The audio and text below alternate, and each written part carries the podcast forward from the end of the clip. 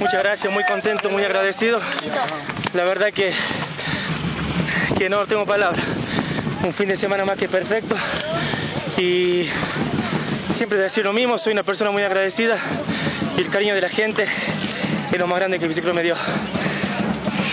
Estuviste la vez pasada ya en octubre aquí en este circuito, ¿cómo lo notaste ahora?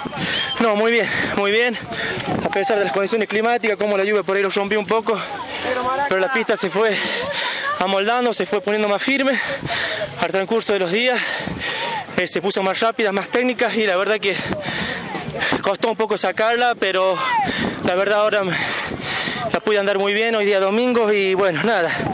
Eh, agradecerle a la gente de Gallardino porque la verdad que trabajo mucho para que esta carrera se pueda realizar y la pista una de las mejores pistas del país, la verdad que me encantó mucho y ojalá que el año que viene haya otra fecha en mi Gallardino.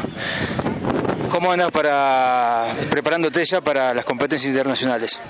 Sí, ahora voy a hacer un descanso, si Dios quiere. Tengo un par de dos, dos carreritas, si Dios quiere, en diciembre, pero nada, nada por tema de campeonato ni nada. Y, y descansar un poco y empezar ya a pensar en la pretemporada, ¿no? Para las carreras del próximo año. Entre octubre y ahora tuviste una competencia internacional.